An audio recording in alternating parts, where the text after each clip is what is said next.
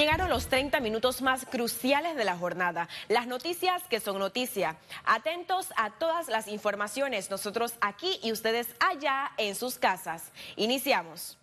Este jueves la Comisión Europea incluyó a Panamá en una lista discriminatoria. Tenemos las primeras reacciones. La comisión señala a Panamá como un país tercero que facilita el blanqueo de dinero y financiamiento del terrorismo y precisó que la nueva lista está mejor alineada que la anterior de febrero 2019, la cual fue rechazada por la Unión Europea. Por su parte, y previo a la publicación oficial de la lista, el gobierno de Panamá manifestó su rechazo enérgico a la decisión, calificando la acción de inconsulta, arbitraria y extemporánea. Para el abogado Raúl Molina, un comunicado del gobierno no es suficiente. Yo creo que limitarnos a un comunicado es poco, eh, poco y es casi nada, porque durante tanto tiempo Panamá ha sido la, el, el actor complaciente en estos listados que Panamá debe dar un paso de contundencia. Y, a mí se me ocurren varias opciones. Yo creo que este es un tema para que lo estudie el gobierno y la, Embajada de Panamá en la Unión Europea, pero eh, muchas opciones existen. Aplicar la, la ley de retorsión, eh, negarse a intercambiar información eh, tributaria con los países de la Unión Europea. Panamá debe tomar acciones ante listas discriminatorias. Si podemos repudiar esa, esa acción por esta, por esta comisión eh, que debería hacer una, una revisión introspectiva a sus propios miembros para asegurarse que con la regla que nos miden a nosotros se están midiendo a sus propios miembros. La inclusión en la lista no implica restricciones comerciales y de ayudas.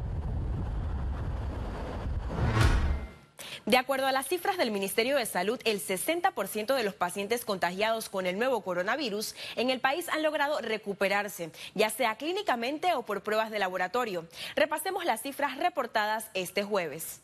Se totalizan 7.868 casos confirmados, de los cuales 137 son nuevos, 335 hospitalizados, 85 en cuidados intensivos y 250 en sala. En cuanto a los recuperados, se registraron 886 por laboratorio, sumando 27 nuevos recuperados. Hasta este jueves se registran 225 fallecidos. Y la directora de Salud Pública, Nadia Porcel, confirmó que el hospital modular se usará pronto, pero que antes deberán hacer verificaciones y ajustes.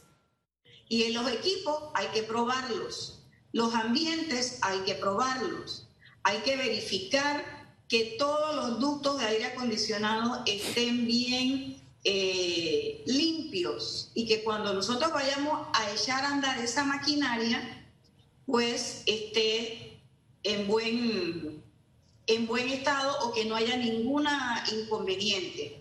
Entonces se han hecho unas pruebas, tengo entendido eh, que eh, la nueva directora fue a visitar el hospital dieron los últimos, un recorrido. Y nosotros tuvimos personal allí, no solo del MINSA, sino de la caja, fueron los expertos de bioseguridad. Y en este momento están ultimando detalles para que se dé el inicio de la apertura. El presidente del partido panameñista, José Isabel Blandón, solicitó al mandatario Laurentino Cortizo una segunda reunión con todos los líderes de las fuerzas políticas para presentar recomendaciones en medio de la crisis por el coronavirus. Yo considero que eso debe corregirse y es lo que hemos estado haciéndole el llamado al gobierno. Convoca una mesa de diálogo con todas las fuerzas políticas del país, eh, siente también, por supuesto, a las fuerzas económicas, pero no solamente a lo que representan las grandes empresas, sino también a los otros sectores de la economía y veamos en conjunto cuál es la hoja de ruta para salir adelante como, como país. Reitero, no solamente tomando en consideración el tema económico, también tomando en consideración otros temas como el tema social.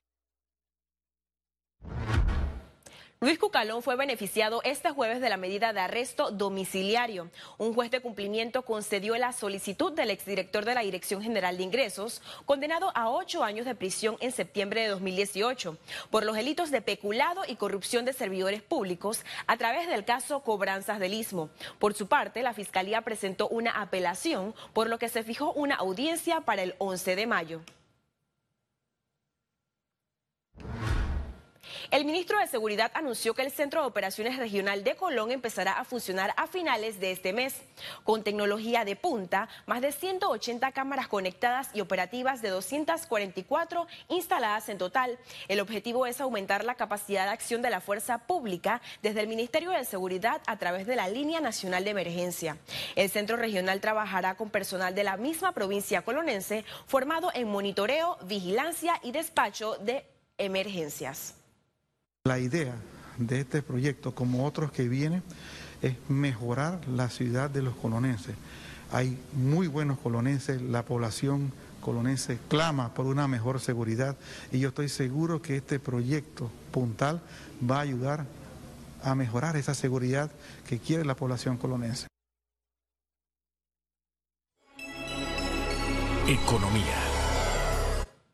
Y usted tenga cuidado con los productos que compra, ya que los de contrabando y falsificados son una amenaza para la salud, más ahora en medio de la pandemia. Aquí le contamos. Expertos hacen llamado a la población a ser precavidos con los productos de demanda actual. Estos podrían incumplir regulaciones sanitarias y violar controles del país. Hay personas inescrupulosas que están abusando de ello. ¿Y qué hacen? Están poniendo y promocionando la venta de supuestos productos que ayudan a proteger y evitar la difusión y el contagio del COVID-19. Productos, por ejemplo, guantes, mascarillas, lamentablemente incluso hasta respiradores, gel alcoholado y artículos como cigarrillos y licores. Aseguran que hay que revisar aspectos claves antes de comprar. Por ejemplo, guantes no se venden de manera individual, tienen que venir en una caja cerrada. Eso les garantiza el cuidado. Cigarrillos no se venden de manera individual, tienen que vender en una caja cerrada y tienen un pictograma. Mascarillas sí se venden de manera individual, pero tienen que haber sido fabricados embalados de una manera correcta y por personal realmente que ha tenido todos los controles. El gel, el problema con el gel alcoholado es que tiene que tener un porcentaje de alcohol para que realmente sea eficiente y te desinfecte. La Autoridad Nacional de Aduanas se mantiene vigilante para sancionar. Venimos trabajando contra el contrabando. Sí se han reportado casos de contrabando de licor, de tabaco y de otros artículos y mercancías eh, y estamos verificando y trabajando a nivel nacional, no solamente en los puertos, sino también en las fronteras, desde Guavito, Paso Canoa, hasta, hasta Zona Libre de Colón y Panamá. Los cigarrillos son los productos con mayor contrabando en el país. La Cámara de Comercio de Panamá eligió este jueves a su nueva Junta Directiva 2020-2021. Jean-Pierre Leñadier es el nuevo presidente electo del gremio empresarial. Tras unas elecciones virtuales, dio su primer discurso esta noche. En el mismo lanzó el proyecto Adopta tu Pyme, el cual espera darle forma en los próximos días y consiste en que empresas y empresarios le den la mano a proveedores y clientes a reiniciar sus operaciones. También indicó que el primer reto de la directiva será alinearse con el gobierno para empinar la curva de empleo y la reactivación económica del país. Y el sector turismo continúa siendo uno de los más afectados por la crisis del coronavirus en Panamá. Precisamente hoy, eh, la Organización Mundial de Turismo, eh, digamos adscrita a, las Naciones Unidas, eh, ha anunciado que la caída en la demanda del turismo para el año posiblemente podría estar entre 60 y 80 por alrededor del mundo. Esto representa eh, un riesgo potencial para millones de empleos. En el caso de Panamá estamos hablando de 40.000 empleos directos y 140.000 empleos indirectos o, directos e indirectos. Por lo tanto, estamos ante una situación eh, bastante fuerte. La Secretaría de Energía explicó por qué aumentará el precio de los combustibles en Panamá desde este viernes 8 de mayo. Luego del desplomo histórico en el precio del crudo el 20 de abril, este volvió a aumentar impulsado por la flexibilización de la cuarentena en Estados Unidos, principal proveedor de los combustibles que importa Panamá. El relajamiento de las medidas de confinamiento produjo un aumento en la actividad empresarial y en consecuencia un alza en la demanda física del petróleo y sus derivados, lo que impacta directamente a Panamá al ser un importador 100% de estos subproductos. Y al regreso las internacionales. Y recuerde, si no tiene oportunidad de vernos en pantalla, puede hacerlo en vivo desde su celular a través de una aplicación destinada a su comodidad. Es cable onda go, solo descárguela y listo. Ya venimos, usted manténgase en sintonía.